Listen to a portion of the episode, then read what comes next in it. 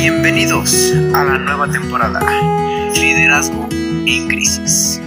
Un podcast que transformará tu liderazgo.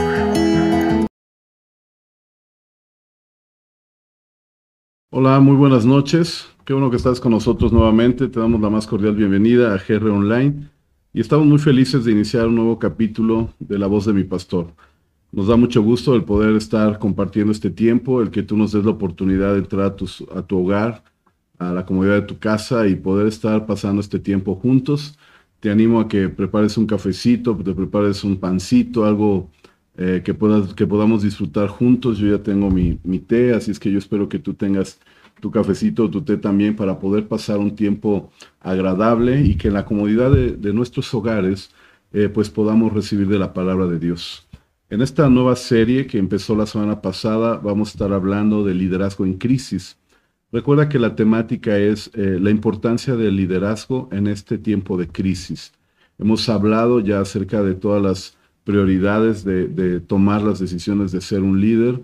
Hemos hablado también de la importancia de administrar nuestro liderazgo, es decir, que no nada más sea eh, hacer por hacer las cosas, sino que tengamos una buena administración. Y el día de hoy vamos a hablar acerca de un muy buen tiempo, que sería administrar nuestro tiempo. Yo creo que Dios nos ha dado la capacidad a todo el ser humano para poder tener acceso a toda nuestra organización, obviamente hablando de cerca del tiempo. Y yo estoy convencido de que usted y yo tenemos la capacidad de podernos organizar. Así es que yo quiero animarte a que durante toda esta, esta lección, esta clase del día de hoy, podamos abrir nuestra mente, podamos abrir nuestro corazón, nuestro entendimiento, nuestro espíritu, aún nuestros oídos espirituales, para poder percibir lo que Dios tiene para nuestras vidas. Ya hablamos de acerca de ser un, liderazgo administrado, pero yo creo que una de las áreas que más debemos de administrar en esta temporada es nuestro tiempo. El tiempo obviamente es uno de los recursos que no son renovables, es decir, lo que, lo que acabamos de pasar hace unos segundos atrás no pueden volver no se puede volver a repetir, no podemos redimir ese tiempo para volverlo a vivir, es decir, no existe una máquina del tiempo, sí existe un futuro prometedor, obviamente, pero nosotros no podemos volver al pasado para volver a arreglar las cosas, o mejor dicho, para arreglar las cosas y poder cambiar eh, quizás alguna decisión. La realidad de las cosas es que el tiempo es uno de los recursos que no son renovables, es decir, el tiempo avanza y avanza y avanza y seguirá avanzando. Aunque existe un antecedente bíblico eh, ante la oración de un gran hombre, de un guerrero, de Josué, cuando él oró para que el sol se detuviera en una zona, y es decir, que el tiempo se detuviera, existe ese antecedente bíblico de que el tiempo se pudo detener por la mano de Dios, eh, obviamente por la petición de uno de sus hijos. Pero esto no significa que todo el tiempo eh, pueda pararse o volver atrás.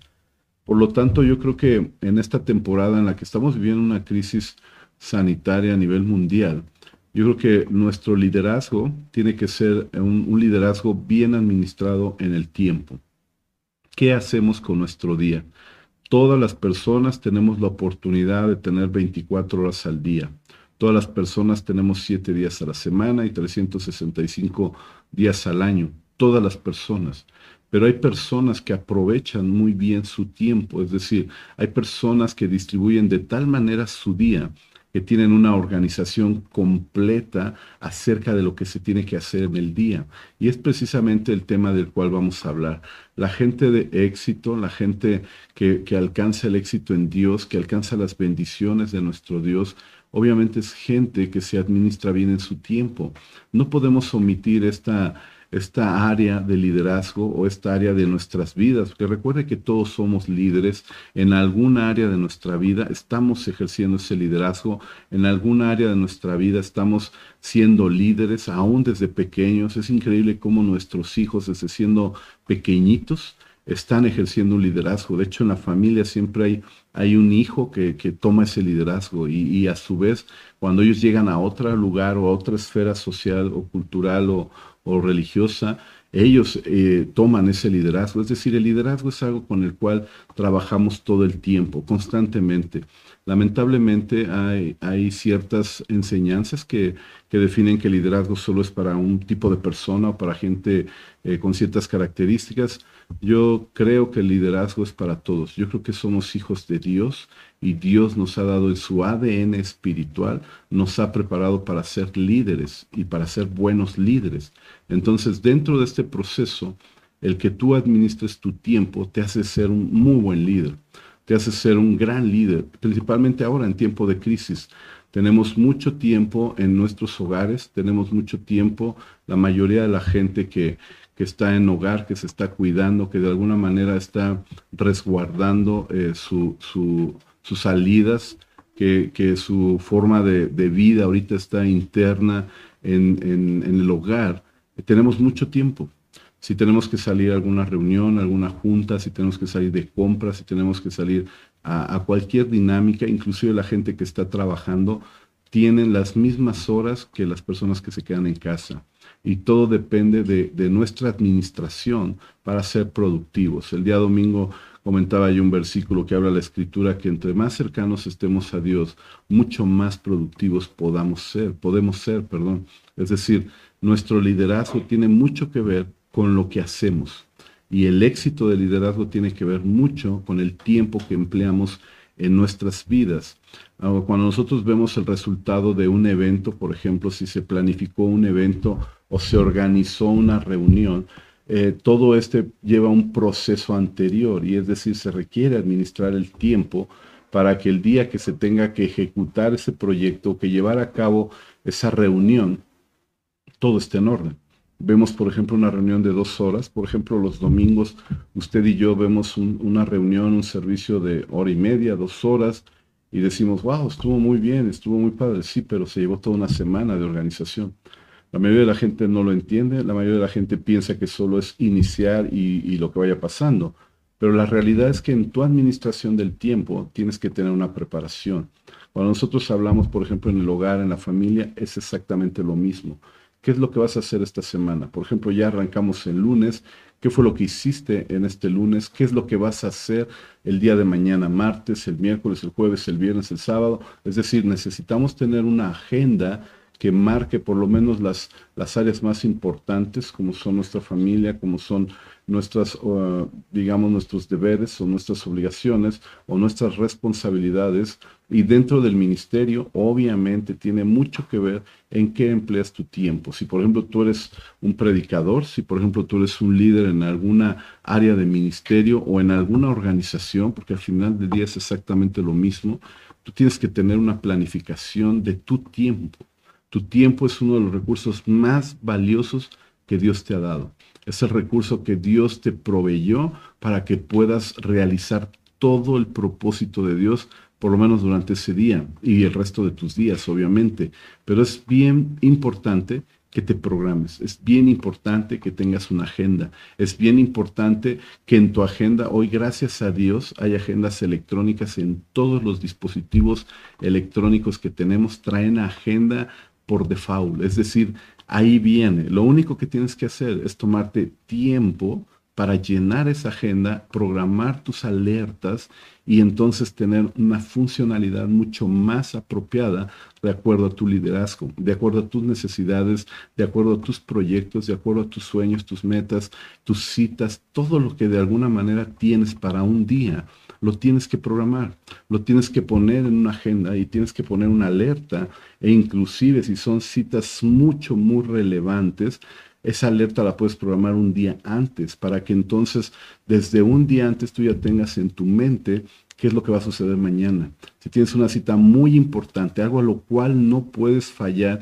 y necesitas una mayor atención, Oye, se sobreentiende que todas las citas son importantes, pero hay, hay tiempos que son mucho de mayor prioridad. Entonces, cuando tú tomas la decisión de que esto es muy prioritario, lo puedes programar con anticipación. Puedes tener alerta una semana antes, puedes tener una alerta tres días antes, un día antes, una hora antes y cinco minutos antes de tu reunión. Es decir, la tecnología nos da ahorita todas las herramientas para ser mucho más organizados en nuestro tiempo. Lamentablemente, todavía nos encontramos con líderes que ni siquiera llegan a una agenda de papel. Es lamentable.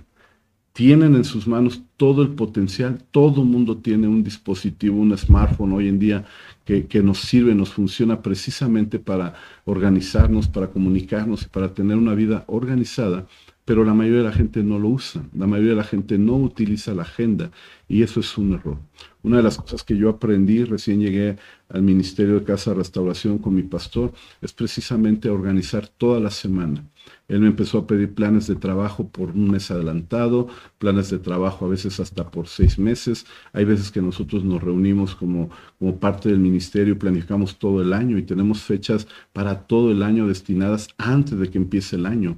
Tenemos ya fechas que están establecidas desde hace un año. Es decir, nosotros no queremos improvisar en las cosas que hacemos, no somos una iglesia improvisada, no somos un liderazgo improvisado. Yo creo que Dios no es un Dios improvisado, por lo tanto nosotros como hijos tampoco somos improvisados. Es decir, tenemos todo, toda una temática en cuestión del tiempo. Y sabes, cuando, cuando yo aprendí a administrarme de una mejor forma y ser constante en la administración, entonces las cosas empiezan a caminar mucho mejor, porque traes un engranaje, traes una, una serie de actividades, de de, compromisos a cumplir, de, actividades que realizar, que si tú lo haces de cierta forma metódica, aunque a veces no están ah, también visto el tema metódico, pero la realidad es que hablando de tiempo, pues el tiempo es metódico, es decir, el tiempo simplemente transcurre una y otra vez en la forma que está destinado, no hay manera que se pare. Entonces, tus tareas, tus responsabilidades, tus compromisos tienen que ser igual de metódicos, es decir, a qué hora vas a ver a una persona, si tienes que interactuar con varias personas, por ejemplo, ahora que la mayoría de las entrevistas, de las, eh, digamos, de las conferencias, de, las, de la consejería, se hace a través de, de, de, en línea, un sistema en línea en diversas eh, plataformas que tenemos, en diversas estrategias que Dios nos ha dado, programas que tenemos o aplicaciones que tenemos en nuestro dispositivo, pues te tienes que agendar, porque obviamente no puedes tener una, una conferencia a la misma hora, no puedes tener una videoconferencia a la misma hora con dos personas, eh, en el sentido de diferentes temas. Sí podemos reunirnos con un grupo más grande para hablar de un solo tema, lo cual es una gran, gran bendición porque hoy en día podemos tener reuniones de ministerio, podemos tener reuniones de iglesia, podemos tener reuniones en, el trabajo, en la organización a la cual tú perteneces, donde simplemente generas una sala y una audiencia y puedes eh, interactuar con ese grupo. Y eso te da mucho mayor efectividad. Pero aún así, es lamentable ver cómo mucha gente llega tarde a sus citas virtuales cuando estás en casa, cuando estás, se supone, con toda la disposición y con todo el tiempo apropiado. Por ejemplo, hoy la temática de las escuelas que se están dando en esta temporada, pues tienen un, horario, tienen un calendario, tienen todo disponible y lo único que tienen que hacer los muchachos es entrar y conectarse a la hora adecuada. Y es lamentable ver cómo muchos chicos ni siquiera la hora correcta pueden llegar estando en casa. Entonces, obviamente es el resultado de una mala administración de tiempo y tenemos que corregirla. Como se los dije, el tiempo es un recurso no renovable, no va a volver, no hay manera de que volvamos en el pasado y decir, ah, voy a arreglar esto, ah, me equivoqué, lo voy a cambiar. Es más, lo que dijiste hace 10 segundos ya está dicho, ya está hecho. Fue bueno o fue malo, ya se hizo y lo importante es administrarnos bien en nuestro tiempo. Vuelvo a repetir, durante toda esta temporada de crisis, una de las cosas más importantes son los líderes. Una de las personas o las figuras más importantes somos los líderes. Les decía yo la vez pasada, eh, podemos salir de esta crisis de una forma mucho más rápida, mucho más fácil, si el liderazgo mundial hiciera lo correcto si tú y yo como líderes tomáramos las decisiones correctas desde nuestra trinchera, desde, desde nuestra organización, desde nuestra familia, entonces las cosas avanzarían mucho mejor. Por eso es importante que tú y yo como líderes tomemos buenas decisiones, tomemos el papel de ser líder, entender que es tu responsabilidad, que es mi responsabilidad, como lo vimos la semana pasada, entender que tienes que administrar ese liderazgo, no te puedes vaciar en un solo día, sino que tienes que ser de alguna forma dosificar eh, y administrar todo lo que Dios te ha dado. Pero hoy en día, el que usted y yo podamos administrar nuestro tiempo, implica una labor mucho, muy prioritaria, mucho más elevada. Ya no es como antes, que teníamos la oportunidad de, pues, de tener cierto colchón, de poder ajustar algunas áreas en cuestión de nuestro tiempo, porque te tienes que trasladar, porque tienes que hacer un viaje, porque tienes que ir de un lugar a otro. Hoy en día se supone que todos podemos hacerlo en línea. Y creo que lo menos que podemos hacer ser puntuales en nuestros compromisos. Así es que te animo a que me acompañes durante este, esta velada. Vamos a estar hablando precisamente de la administración del tiempo y te aseguro que en tu casa, en tu negocio, en tu ministerio, en la organización a la cual tú perteneces, te va a ayudar mucho el ser organizado en todas tus labores. Una vez más, te damos la bienvenida. Gracias por estar conectado. Ya tenemos aquí algunas personas que se han conectado. Bienvenidos, qué bueno que están con nosotros. En un momento más les vamos a dar un saludo, pero qué bueno que ya estás conectado. Gracias por enviarnos tus saludos. Yo espero que nos ayudes a compartir este video, este link, porque puede ayudarle a mucha gente. Yo estoy seguro que Dios puede hacer grandes cosas a través de nuestras vidas y a través del solo hecho de, de retransmitir este video a través de nuestras redes sociales. A veces transmitimos o, pasamos link de videos diversos. Yo creo que pasar un, un video con estas características eh, es mucho más importante y creo que lo podemos hacer mejor. Así que te animo a que lo hagas, eh, nos regales ahí un like, un me gusta a, la transmisión, pero también que nos ayudes a transmitirla a través de, Facebook, a través de Instagram o de Twitter y, que podamos estar acrecentando la, audiencia para que mucha gente pueda conocer de nuestro Dios. Bueno, vamos a entrar de lleno a lo que es la, la clase, la lección del día de hoy. Y estar en un tiempo con, estas crisis, pues implica un liderazgo que se sobreponga a la crisis, ¿no? Un liderazgo resiliente. Y una de las estrategias, pues va a ser aprovechar el tiempo. Efesios capítulo 5, versículo 15, dice de la siguiente manera. Así que tengan cuidado de su manera de vivir. Fíjate el consejo de Dios a través del apóstol Pablo.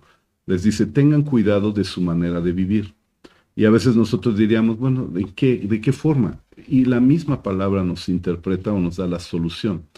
Dice, no vivan como necios, sino como sabios, aprovechando al máximo cada momento oportuno, porque los días son malos. Dios, a través del apóstol Pablo, nos dice, no vivas como necio, es decir, no, no vivas como toda la persona que, que solo vive por vivir. No, no dejes que el día avance sin que sea productivo en alguna área, sin que tú tengas bien organizado tu día. Es decir, no seas necio, no seas torpe, no, no, no te conduzcas como toda persona que se despierta y simplemente deja que el tiempo avance, ¿no? Ve su reloj, ya amaneció, ve que está avanzando, sigue avanzando, sigue avanzando, es hora de la comida, bueno, como, duermo, y, y solo nos vamos en un proceso de pérdida de tiempo y las, la mayor parte de esas horas no hacemos nada productivo, mucho menos efectivo en el reino de Dios. Bueno, la Biblia nos dice, no vivan de tal forma, no sean necios, no sean tercos, no, no sean torpes en seguir viviendo de la misma forma, sino vivan como sabios. ¿Y cómo vive un sabio? Pues aprovecha al máximo cada momento cada momento, ni siquiera habla de cada año, no habla de cada mes, no habla de, un día, una semana, sino que dice cada momento, aprovechalo al máximo. ¿Por qué? Pues porque los días son malos. Y yo creo que hoy en día no nos queda la menor duda de que estamos en una temporada completamente difícil, en una temporada donde definitivamente los días son malos. Y sabes una cosa, creo que estos días van a seguir avanzando. Yo no digo que, sean malos, que nos afecten a nosotros, porque al final del día Dios tiene el control de nuestras vidas y de todo lo que hacemos. Sin embargo, quiero decirte que los días seguirán avanzando. Es decir, nosotros no podemos descartar la posibilidad de que esta pandemia se siga extendiendo, no podemos descartar la posibilidad de que quizás termine en, diciembre y vuelva a suceder algo el, el, año que entra. No, no tenemos ni idea, porque eso solo Dios sabe. Pero nuestra posición, nuestra conducta es administrarnos bien. Nuestra conducta es hacer las cosas bien, aprovechando al máximo todo lo que Dios nos ha dado en cuestión del tiempo. Estos son uno de los versículos más, más reconocidos, más icónicos en cuestión de hablar del tiempo. De hecho, creo yo que es es la expresión bíblica más adecuada de poder aprovechar el tiempo. Y estoy completamente de acuerdo en lo que dice. Usted y yo debemos de aprovechar al máximo cada momento, cada momento oportuno que Dios nos brinda. En la versión 60 dice cada, cada ventana que se abre, cada posibilidad que llega a nuestras vidas. A veces estamos caminando en la calle y se presenta la oportunidad de poder extender el reino y, lamentablemente no lo hacemos. A veces los que se, todavía se trasladan en, transporte público en cuestión de su trabajo en esta temporada que, que, están trabajando, que gracias a Dios tienen un empleo y se tienen que, que trasladar, ¿cuántas veces no has visto la necesidad en ese transporte público? y a veces no hemos aprovechado el tiempo. Es decir, lo que Dios nos, nos motiva es aprovecha bien el tiempo que te estoy dando. Es muy importante que tu tiempo esté en orden, que haya un orden de parte de Dios. Es muy importante que en tu liderazgo pueda haber una mejora notable en cuestión de las disciplinas de tu agenda. Si tú empiezas a hacer tu agenda hoy mismo, al terminar esta reunión, y dices, bueno, mañana qué tengo que hacer, a qué hora me tengo que levantar, ¿Qué, cuál es mi primer cita, yo espero que tu primera cita sea Dios, por lo menos 5, 10, 15, 20 minutos, le podamos dar de tiempo a Dios para poder eh, agradecerle el poder respirar, el poder agradecerle el que estemos vivos, que nuestra familia esté bien y de ahí arrancar nuestro día, ¿no? Que nuestra primer cita obviamente sea nuestro Dios y obviamente planificar todas nuestras actividades y dinámicas. Lo puedes hacer a través de los dispositivos o a través de una agenda física, pero el punto es, empieza a disciplinarte, empieza a aprovechar al máximo lo que Dios te ha dado. Lo triste es que muchas personas, como lo dije hace rato, ni siquiera llegan a tener en su mente la posibilidad de usar su agenda. Todos tenemos agenda, todos tenemos un smartphone. Las características que usted guste y mande, todos los smartphones tienen una agenda y lamentablemente pocas personas lo usan. Entonces yo te animo a que lo uses, a que te programes un día y empieces a llenar tu agenda. Los segundos, como te lo dije, no van a volver. El tiempo no vuelve, no es renovable. Por eso es de suma importancia que aproveches al máximo esta temporada. ¿Sabes por qué? Pues porque los días son malos. Es tan obvio, tan clara esta palabra y hoy en día se entiende mucho mejor, porque quizás unos meses atrás, cuando estábamos con cierta eh, bonanza, con cierto buen tiempo, pues la verdad es que daba lo mismo, ¿no? Daba lo mismo llamarle a una persona y decirle, oye, te quiero, te aprecio, o te amo, te respeto. Daba lo mismo, porque la verdad es que pues no, no pensábamos que nos dejáramos de ver por mucho tiempo, ¿no? Nos daba igual comunicarnos con nuestros seres queridos, pero hoy en día, en el cual no sabemos qué es lo que vaya a pasar con nuestra familia, no sabemos qué va a pasar aún con nuestras propias vidas, pues yo creo que es tiempo de aprovecharlo, o sea, es tiempo de darnos cuenta que los tiempos no están como para andar perdiendo días sin hacer nada. La temporada no está como para perder el tiempo y no hablar con tus seres queridos hoy en día. ¿Sabes por qué?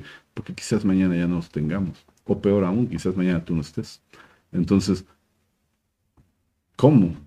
¿Cómo seguir perdiendo el tiempo? ¿Cómo seguir eh, desperdiciando los momentos que Dios nos ha dado? Por eso es importante que nos coordinemos en nuestro tiempo. Vamos a ver algunas citas bíblicas y algunos ejemplos que me gustaría poder compartir con todos nosotros, con todos ustedes, y que podamos tener así como una interacción en lo que dice la escritura. En números 9, versículo 13, dice de la siguiente manera. Números 9, verso 13. Si alguien deja de celebrar la Pascua no estando impuro ni fuera del país, será eliminado de su pueblo por no haber presentado sus ofrendas al Señor en la fecha establecida. Así que sufrirá las consecuencias de su pecado. La historia y el antecedente es una fiesta, es una, celebración de la Pascua. Usted sabe que es todo el origen o, la fiesta eh, que se daba en ese momento para tener una dedicación, una temporada específica, que obviamente hoy en día lo vivimos de una forma diferente a través de la Cena del Señor, a través de la Semana Mayor, del sacrificio de nuestro Señor Jesucristo. Pero al final es la misma fiesta, la fiesta de la Pascua. Y lo que Dios está diciendo aquí es que hay, hay actividades, hay festividades, hay eh, momentos, hay tiempos específicos para realizar ciertas funciones. Por ejemplo, aquí, y no estamos hablando de que el tema solo sea en una fecha, la Pascua o algo así, no, sino más bien quiero que retomemos el ejemplo desde el punto de vista en el cual Dios dice que se tiene que realizar en la fecha establecida. Y si no se hace en la fecha establecida, pues se va a tener que uno afrontar ciertas consecuencias. Es como si tú tuvieras un compromiso de pago en cualquier dependencia hoy en día y que, y que tú digas, bueno, me dijeron que solo tengo para pagar mañana, pero pues yo les voy a pagar el mes que entra. Pues sí lo puedes hacer, pero tendrás consecuencias. Es decir, el hacer las cosas fuera del tiempo correcto, que ese es el punto del cual estamos hablando en este momento, trae consecuencias dices tú, pues ya cumplí, ya se hizo, está bien, sí, pero las consecuencias ahí van a estar, eso no va a cambiar.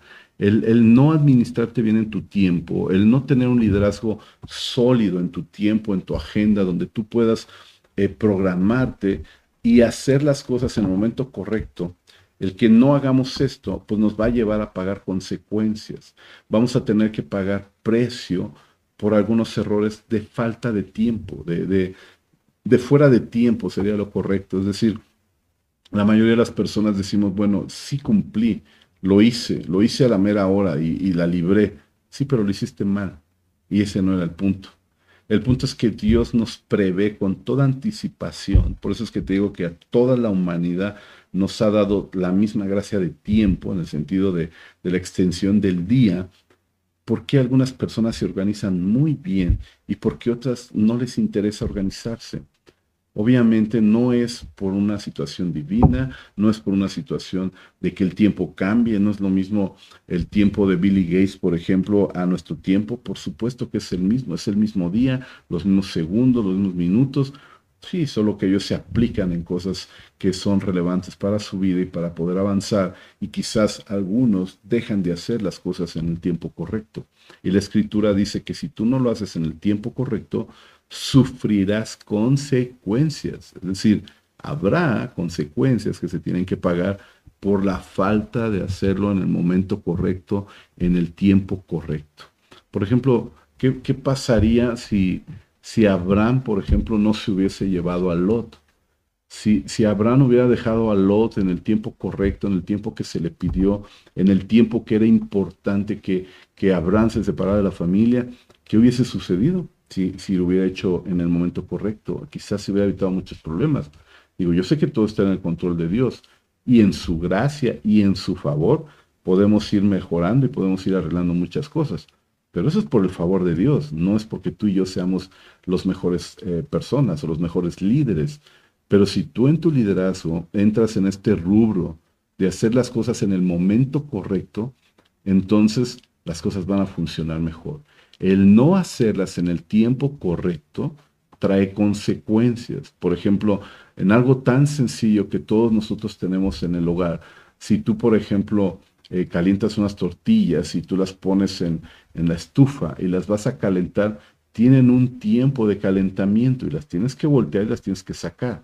Si tú no lo haces en el tiempo correcto, tu tortilla se quema y se echa a perder. Hay quienes les gusta quemaditas, hay quienes les gusta tostaditas, pero si te pasas, se echa a perder, se vuelve un carbón y nadie se come un carbón. Entonces, usted y yo debemos de entender que a veces nuestra vida y nuestro liderazgo se pasa de tiempo y echamos a perder las cosas y al rato se nos anda quemando la vida solo por no hacerlo en el tiempo correcto. En el Salmo 31, versículo 15, dice de la siguiente manera, mi vida entera está en tus manos. ¿En las manos de quién? De Dios. Líbrame de mis enemigos y perseguidores. En tu mano están mis tiempos. Líbrame de la mano de mis enemigos y de mis perseguidores. Es, lo que estamos leyendo. Fíjate cómo en las manos de Dios está nuestro tiempo, está lo que Dios te ha otorgado como gracia en tiempo, está en sus manos de Él pero es importante que tú y yo hagamos lo correcto. Ahora, en el Salmo 63, 69, perdón, versículo 13, dice de la siguiente manera, pero yo, Señor, te imploro en el tiempo de tu buena voluntad, por tu gran amor, oh Dios, respóndeme por tu fidelidad y sálvame. Es decir, Hay cosas que se hacen en un tiempo específico, en un tiempo correcto. Y si no lo haces en ese tiempo, se te pasa la oportunidad. ¿Cuántas oportunidades Dios no nos ha dado? ¿Cuántas oportunidades Dios nos ha provisto? Mejor dicho, nos ha ah, de alguna manera abierto esa posibilidad, pero tú y yo hemos dejado pasar la oportunidad.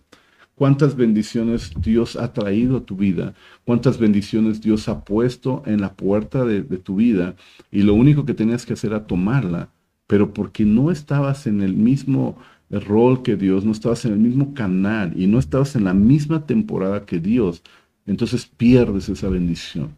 El día de ayer tenía la oportunidad de compartirles que es tiempo de prepararnos para el futuro. Es cierto que hoy no lo vemos, sí, pero la Biblia dice que tenemos un futuro prometedor que nadie puede destruir. Por lo tanto, no podemos quedarnos pensando en el pasado, sino que tenemos que ir a más y es aprovechar nuestro tiempo hoy para planificar lo que está por venir para planificar el día de mañana. Eso es parte de la administración de tiempo y estamos hablando de un futuro. Es más, ¿qué vas a hacer al terminar este, este tiempo de, la transmisión? ¿Qué vas a hacer? ¿Vas a cenar? ¿Vas a ir por algo? ¿Vas a ir a, descansar? ¿Qué va a pasar? O simplemente apagas el, la transmisión y bueno, ¿y ahora qué vamos a hacer? No sé, pues a ver qué hacemos.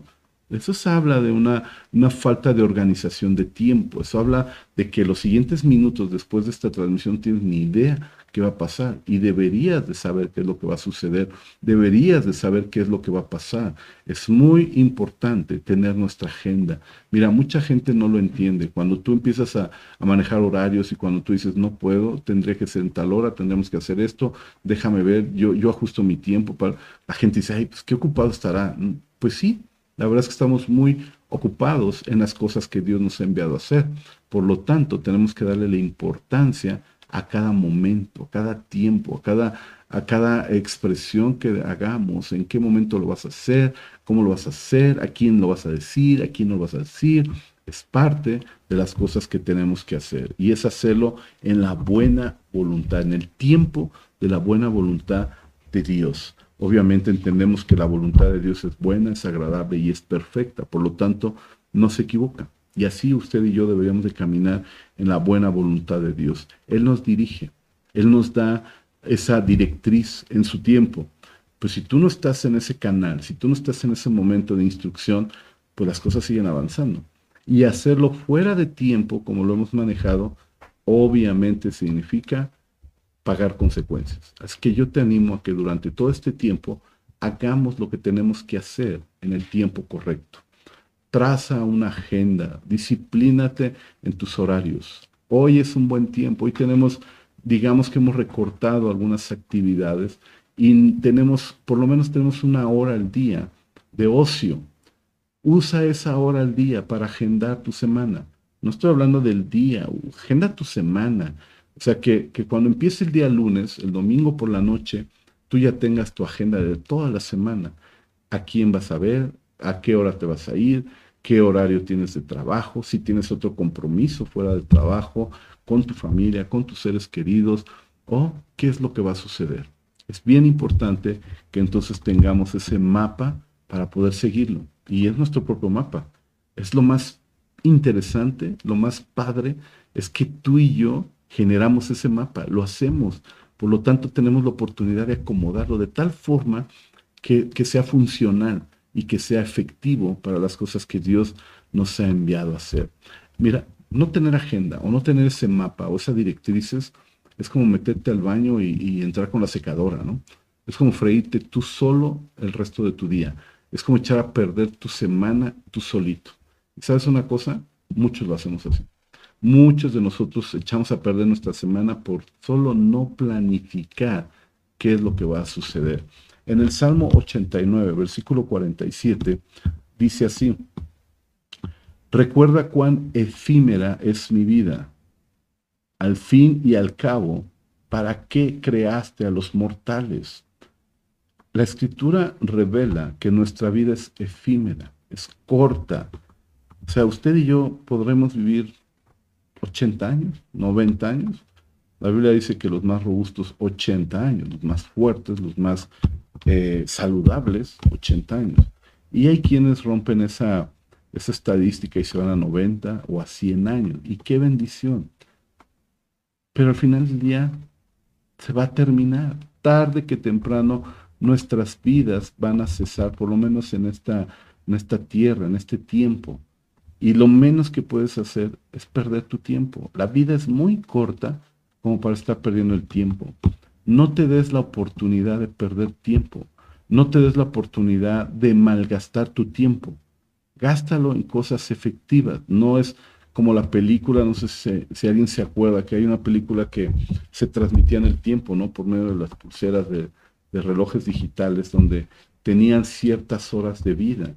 Y si no recargabas en el sistema esos minutos, pues simplemente morías, a la edad que fuera. Puede ser un, un hombre ya adulto o podría ser un joven, si no transmitías ese tiempo, pues no, no podrías vivir.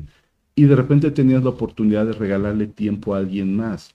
Yo creo que en esta analogía de esa película de Hollywood es, es muy interesante porque tu tiempo se lo estás transmitiendo a alguien más.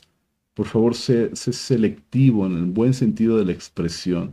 No que seamos arrogantes y no tengamos tiempo para nadie, sino que define en qué vas a invertir tu tiempo. Define a quién le vas a regalar tu tiempo tus minutos, tu atención, en quién vas a poner o vaciar ese, ese momento tan importante de tu vida para que sea efectivo, porque a veces desperdiciamos mucho tiempo. Hoy en día, ¿cuántas horas, si tú te metieras a tu dispositivo, cuántas horas estás en, en las redes sociales? ¿Cuántos minutos de tu día estás metido en las redes sociales? O sea, ¿cuánto tiempo pasas dándole tu recurso a una pantalla que solo está absorbiendo tu, energía, solo está absorbiendo tu tiempo y que, y que una vez que termine las dos horas, tres horas, ¿cuánto tiempo te puedes pasar en, Facebook, por ejemplo, que empiezas checando solo tu perfil y terminas chutándote la de todos tus amigos, ¿no? O todas las actualizaciones, o todos los comentarios, o empiezas a comentar, ¿cuánto tiempo te llevas? ¿Una hora? ¿Dos horas? ¿Tres horas? ¿Y vuelven? O sea, ¿las puedes recuperar? no se pueden recuperar.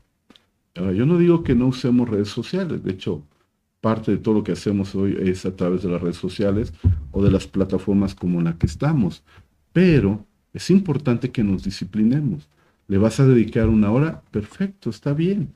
Actualiza tus redes, actualízate en lo que tú eh, quieras saber de la gente, haz, haz todos tus spots, haz todo lo que tú quieras, pero destina una hora. No dejes eso abierto a la hora que sea, como sea. No caigamos en el ocio de que no tenemos nada que hacer. Ah, pues voy a ver un video. No tenemos nada que hacer. Ah, pues voy a hacer esto. Podrías hacer algo más. Quizás hasta descansar. El descanso es parte de lo que tenemos que administrar aún en nuestro tiempo. Y hoy en día es sumamente importante. El Salmo 90, versículo 9. Por causa de tu ira se nos va la vida entera. Fíjate bien, la vida entera se esfuman nuestros años como un suspiro. Es decir, nuestra vida no está como para malgastarla. Tenemos que ser muy organizados en nuestro tiempo. Versículo 10 del Salmo 90, 90-10 dice, algunos llegamos hasta los 70 años, quizá alcancemos hasta los 80 si las fuerzas nos acompañan. Tantos años de vida, sin embargo, solo traen pesadas cargas y calamidades. Pronto pasan y con ellos pasamos nosotros. Es decir, tu tiempo y mi tiempo es muy efímero, es muy corto, es breve y lo menos que podemos hacer es gastarlo, gastarlo en algo que no vale la pena. Acompáñame por favor para ir más o menos ya concluyendo toda esta enseñanza Acompáñame por favor a Eclesiastés capítulo 3, verso 1 en adelante.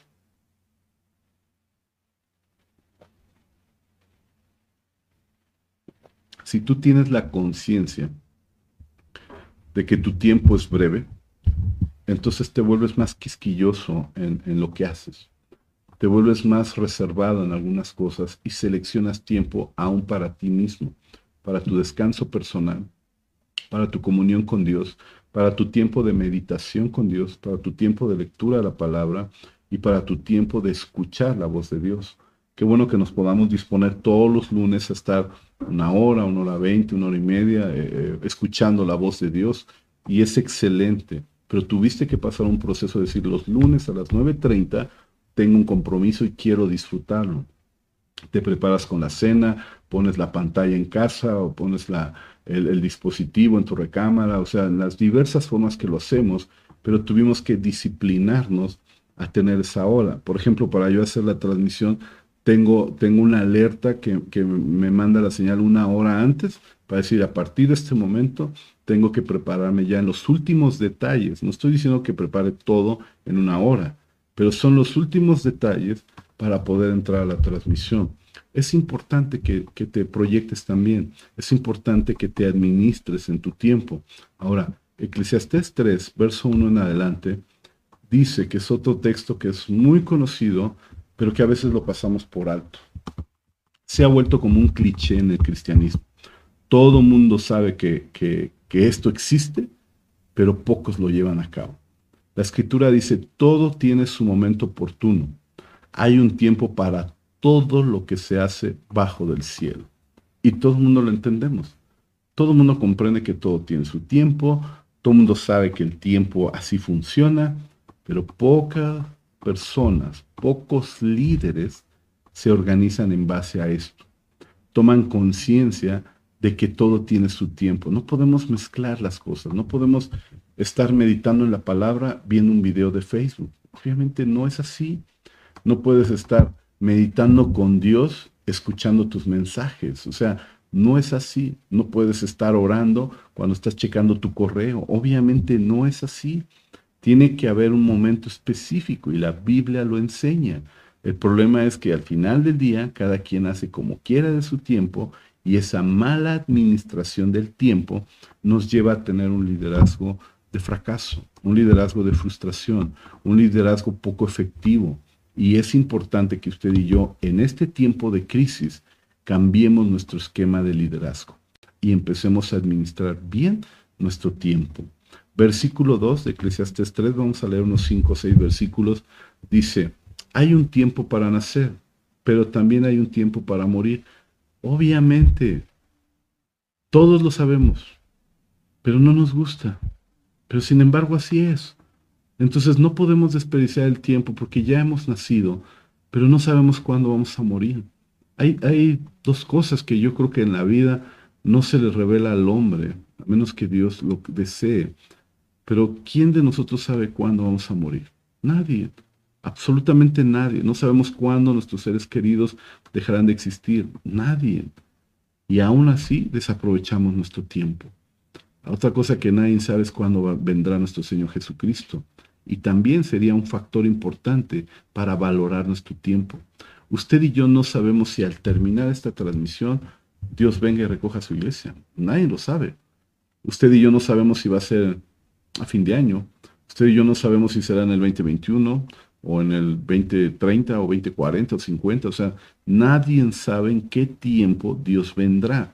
Y nadie sabe en qué tiempo va a morir, a menos que Dios nos lo revele. Pero de lo contrario, nosotros deberíamos, considerando estos dos factores, considerando estas dos variantes de la ecuación, yo creo que usted y yo tendríamos que evaluar mucho qué es lo que hacemos, cuándo lo hacemos, cómo lo hacemos y cuánto tiempo invertimos en eso porque obviamente los días son malos y el tiempo no va a volver. Dice ahí la palabra, hay un tiempo para plantar, pero también hay un tiempo para cosechar. Todo tiene su tiempo. Si tú no plantas, no cosechas. Si tú no siembras, no cosechas. Pero la mayoría de nosotros queremos cosechar sin ni siquiera haber sembrado. Viene ahí la palabra en el versículo 3, dice, también hay un tiempo para matar y un tiempo para sanar. No estamos hablando de literalmente matar personas. Estamos hablando de que hay cosas que tienes que matar en tu vida. ¿Qué cosas te están robando que de alguna forma absorben tu tiempo y tú permaneces normal? Ah, bueno, perdí tres horas de mi vida hoy, pero pues no pasa nada. Mañana perderé otras tres.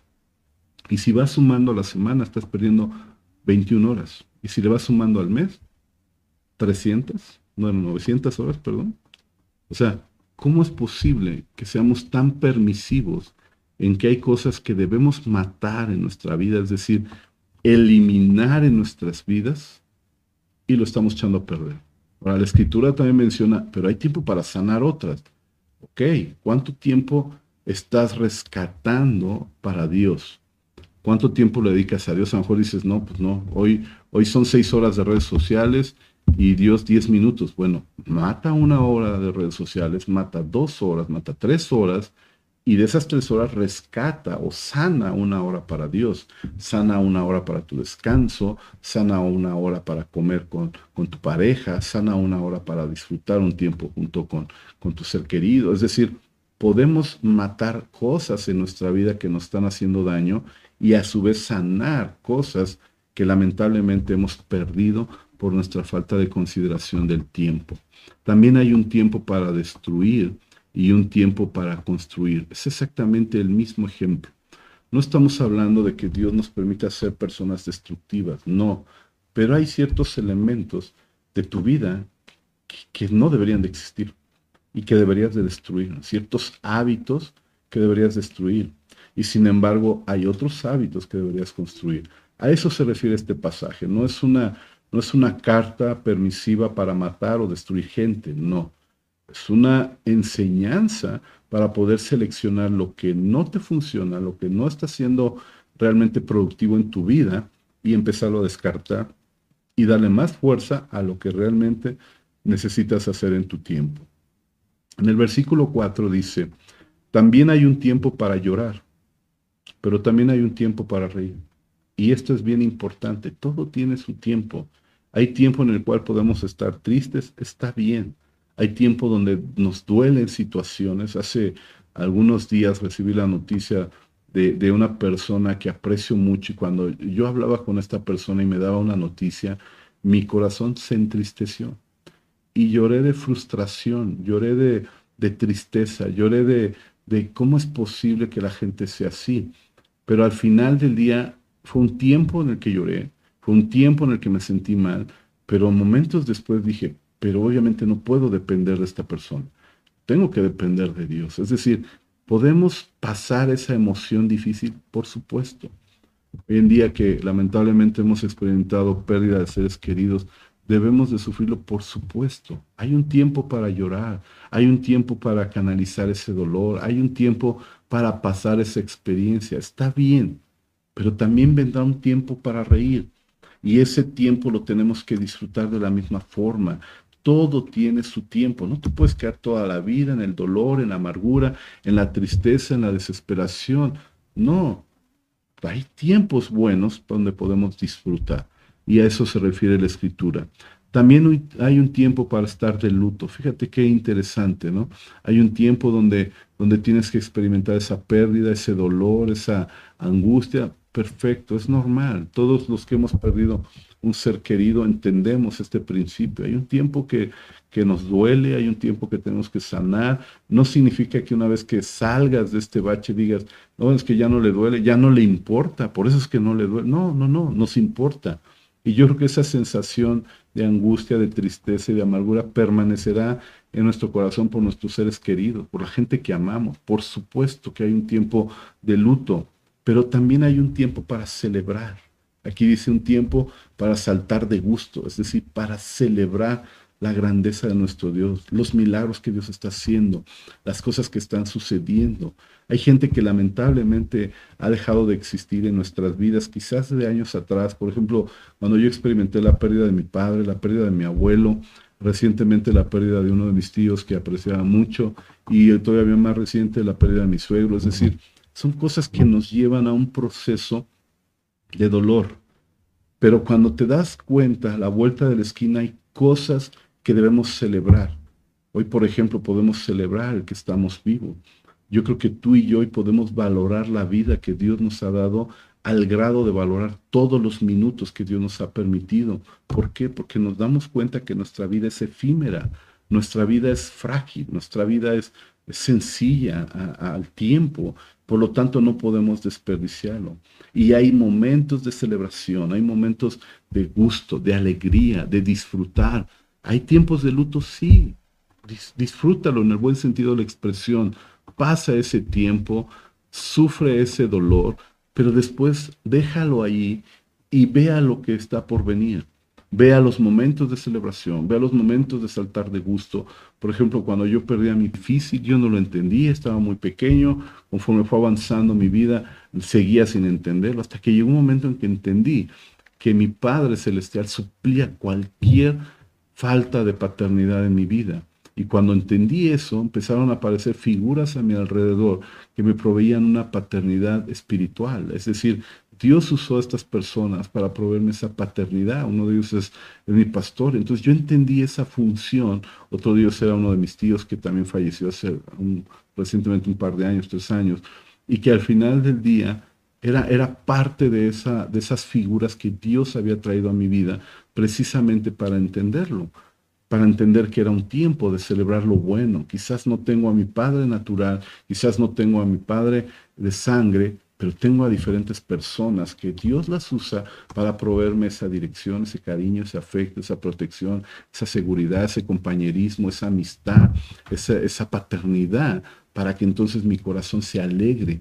Y entonces Dios me dice, ok, no tienes a papá, eh, eh, el que te procreó, tu progenitor, pero tienes estas figuras que son tus padres y que debes de celebrar. Entonces sufro mi duelo, sufrí mi pérdida, sufrí ese momento, pero hoy celebro la gracia de Dios a través de la paternidad que me ha provisto en diversas personas.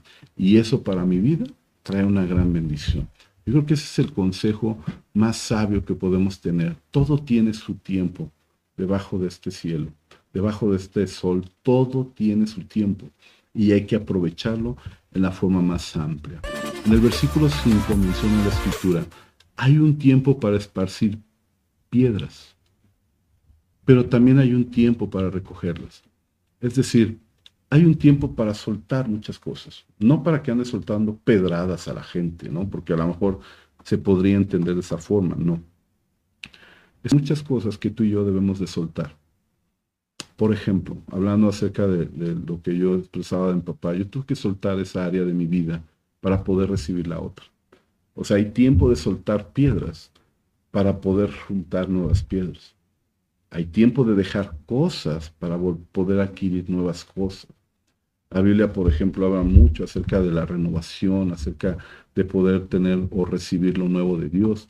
Y una de las citas más, más comunes es que no puedes recibir algo nuevo de parte de Dios si tu estuche es viejo, si tu odre es viejo, si tu esquema eh, mental o físico es viejo en el sentido de costumbres, de mañas, de, de cosas que hacemos. Si tú no renuevas eso en tu vida, entonces la nueva unción de Dios no se puede vaciar en tu vida.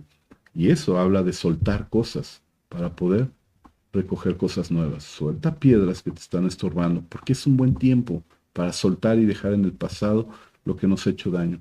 Pero también es muy buen tiempo para recoger nuevas piedras, para recoger nuevas cosas que traen bendición a nuestras vidas.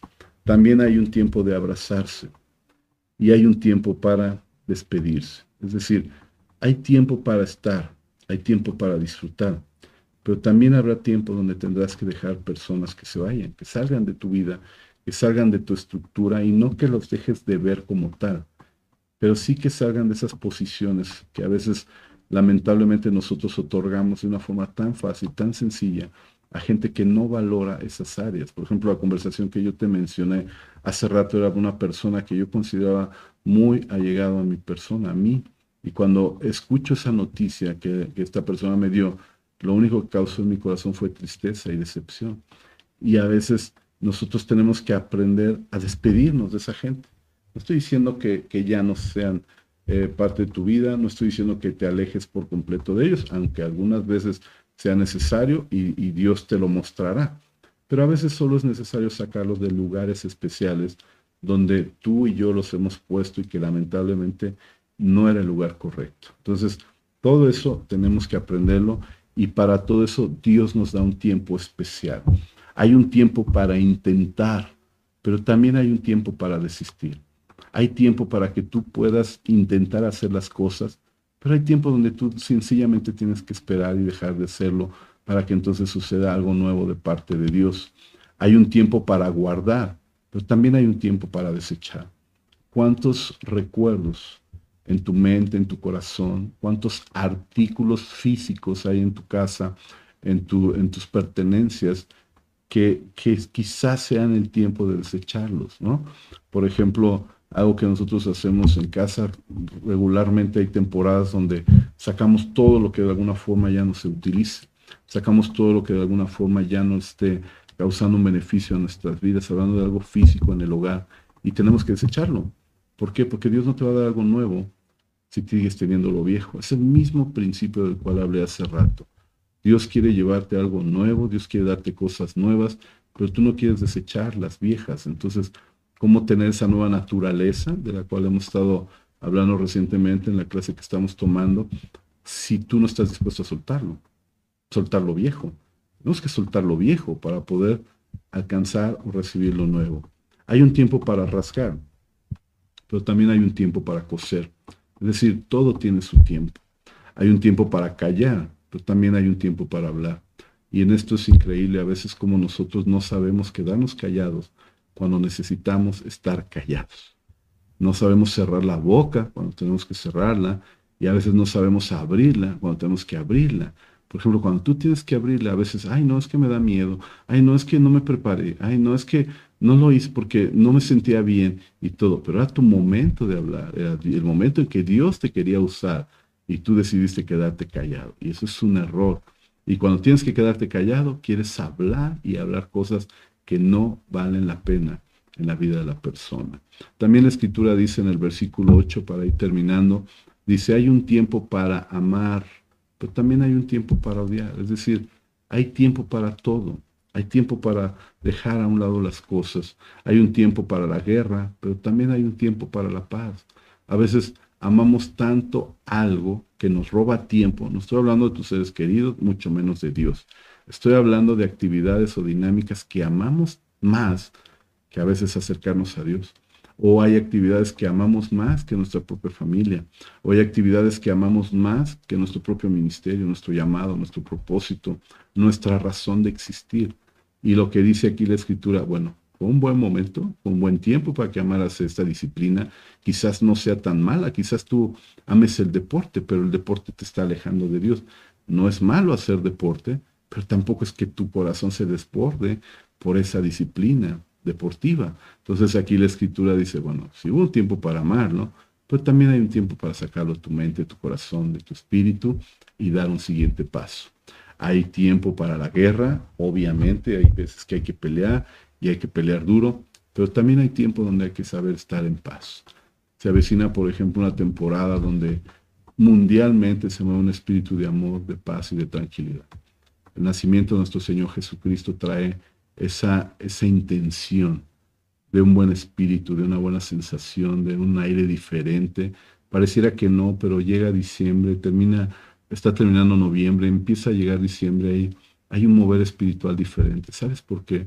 Porque Jesús ha afectado a toda la humanidad y eso cambia en radical todo. Es un tiempo de paz, es un tiempo de salud. No dudes que quizás en esta Navidad Dios haga un milagro en toda la humanidad y podamos tener un, un respiro, podamos tener un tiempo de paz y tranquilidad en medio de adversidad. En primera de Pedro 4.1, la palabra de Dios nos enseña algunas cosas y algunos principios que son importantes. Y dice la palabra de Dios, por tanto, ya que en Cristo sufrió en el cuerpo, asuman también ustedes la misma actitud, porque el que ha sufrido en el cuerpo ha roto con el pecado, para vivir el resto de su vida terrenal no satisfaciendo sus pasiones humanas, sino cumpliendo la voluntad de Dios. Pues ya basta, escúchame bien lo que dice Dios, pues ya basta con el tiempo que has desperdiciado. Yo creo, y ojalá usted y yo podamos tener un momento de sinceridad personal y después con Dios, que nos podríamos dar cuenta que hemos desperdiciado mucho tiempo. Yo no sé usted, pero yo de repente hay momentos en que digo, ¿cómo, ¿cómo es posible que se me haya ido una hora sin hacer lo que tenía que hacer? ¿Cómo es posible que ya llegó la tarde y no tengo lo que tenía que haber hecho? O no cumplí con los objetivos de este día porque perdí el tiempo. Y la escritura dice, pues ya basta con, con ese tiempo que se ha desperdiciado, ya basta de perder el tiempo haciendo lo que agrada a los incrédulos. ¿Cuántas veces has hecho lo que haces por agradar a una persona ajena a ti? ¿Cuántas veces? ¿Cuántas veces volvemos al mismo tema? Y ahorita es el pan del día, pero ¿cuántas veces estás metido en Instagram tres horas solo por, por satisfacer la necesidad de alguien más? Y tú mismo perdiendo tu tiempo, entregándose al desenfreno, fíjate bien, o a las pasiones, o a las borracheras, a las orgías, a las parrandas y a las idolatrías abominables. ¿Cuánto tiempo hemos perdido? A ellos les parece extraño que ustedes ya no corran con ellos en ese mismo desbordamiento de inmoralidad y por eso te insultan o quizás te vayan a insultar. Pero ellos tendrán que rendirle cuentas a aquel que está preparado para juzgar a los vivos y a los muertos.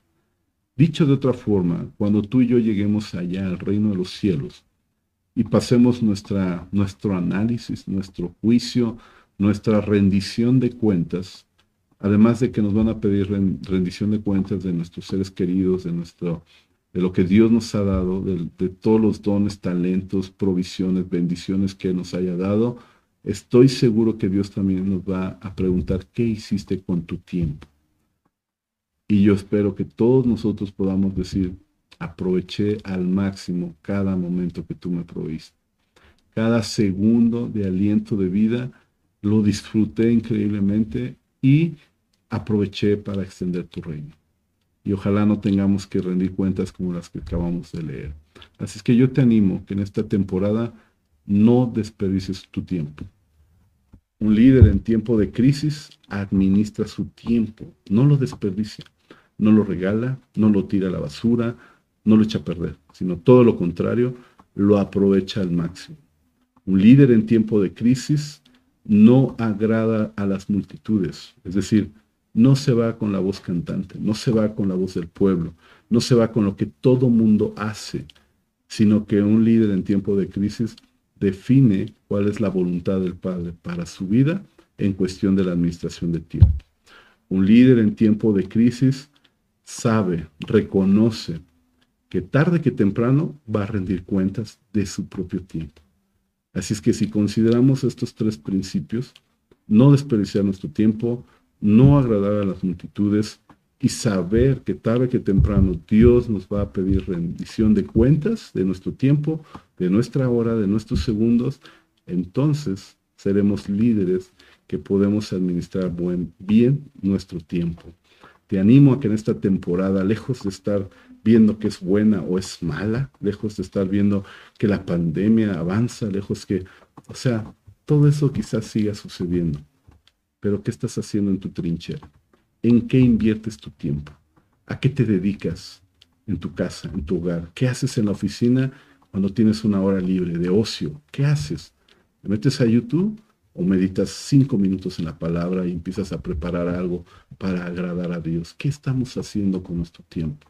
¿Qué haces en tus tiempos de descanso? ¿Qué haces en tus tiempos familiares? ¿Qué haces con tu tiempo? Aún los chicos ¿Qué hacen con su tiempo hoy en día? Están conectados todo el día a la red, pero ¿qué haces en ese tiempo? ¿Hay cosas productivas? ¿Lees tu Biblia? ¿Escuchas un buen sermón? ¿Lees o ves un, un buen video? ¿O escuchas un buen podcast? Hoy hay tantas herramientas que podemos mejorar en cuestión de la efectividad de nuestro tiempo. O simplemente te conectas a la red social de mayor agrado para tu vida y dejas que el tiempo avance. Viendo películas, viendo videos, perdiendo el tiempo que no va a regresar. Y creo que las series, las películas, los videos, los TikTok, todo lo que hay hoy en día que, que se devora tu tiempo, no te edifican en nada. Y la escritura dice en cuestión de esto, todo me es lícito, pero no todo me edifica. Todo me es lícito, pero no todo me conviene. Todo me es lícito, pero yo no me dejaré dominar por ninguna cosa de ellas. Si hay algo que te domina, estás fuera de ritmo. No es lo que Dios espera de tu vida. Si hay algo que te domina a tal grado que tú no puedas eh, conducirte con libertad, tenemos un problema grave, porque entonces eres cautivo de esa actividad. Si hay algo que no te edifica, pero lo sigues haciendo, tenemos un problema de autodestrucción. a veces nosotros saboteamos las cosas de Dios cuando nosotros mismos no nos podemos controlar. Y también, si hay algo que de alguna manera no te es conveniente, pues ¿para qué lo haces? ¿no? Es como he dicho últimamente, si tú puedes comer hamburguesas, carnitas, eh, barbacoa, todo lo que de alguna manera es completamente delicioso, pero también completamente lleno de grasa. Entonces, lo podemos hacer, sí, pero no nos conviene. No lo hagamos. Disfrutemos un buen día, gocémonos, pasémosla bien, pero seamos ecuánimes y el resto de la temporada vivamos de alguna forma más sana. Yo creo que todos estos ejemplos nos ayudan para poder tener una perspectiva de tiempo, de tu tiempo. ¿En qué inviertes tu tiempo? Yo te doy gracias porque los lunes inviertes tu tiempo en este horario y en verdad créeme que es algo que nos va a hacer bien a todos. Gracias a Dios en los días domingos puedes invertir tu tiempo en la hora de nuestra reunión, pero es un breve momento de todo tu día. Son breves momentos de toda tu semana y son muy minúsculos momentos de todo un mes y son mini momentos de todo un año. Es decir, hay mucho más que hacer y te animo a que disfrutes tu tiempo. Que el Señor te bendiga rica y abundantemente. Esperamos que esta, esta reflexión de la Escritura haya causado el efecto a nuestras vidas para poder administrar bien nuestro tiempo. Quiero enviar algunos saludos a la gente que, que nos mandó aquí algún comentario, algún saludo y que lo tenemos aquí registrado. Por ahí está la pastora Edith, está eh, Sofía Hernández, está Elia González, está Vero Morales, por ahí también está Camila, está Moni, está Mireya Hernández, está también Charlie por ahí, está Miguel Solís, eh, Chaguito también anda por ahí, Viri también está conectada, eh, Patti también está conectada, Dimas también se conectó, bueno que estás conectado, Dimas, y yo creo que todos ustedes son una bendición para nosotros y, yo te agradezco que hayas dispuesto este tiempo para escuchar la voz de Dios a través de la voz de mi pastor. Que el Señor te bendiga rica y abundantemente. Esperamos en la transmisión del día miércoles a las 7.30 por este canal. Es nuestro servicio de entre semana y yo te animo a que te conectes y puedas pasar un tiempo especial con nosotros. Que el Señor te bendiga rica y abundantemente, que la gracia de Dios esté sobre tu vida, que el favor de Dios te rodee, que Dios te ayude a aprovechar bien tu tiempo, a administrar bien tu tiempo y que seas un líder de excelencia en tiempo de crisis. Dios te bendiga, nos vemos en la próxima ocasión.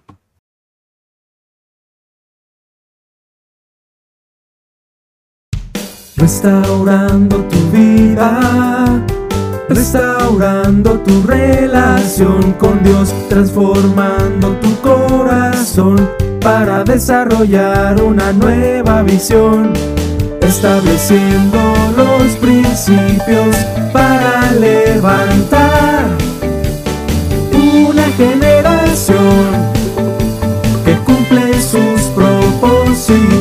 en Dios, generación restaurada Ven a vivir la gloria del Señor, generación restaurada. Ven a celebrar, generación restaurada. Una iglesia a tu medida.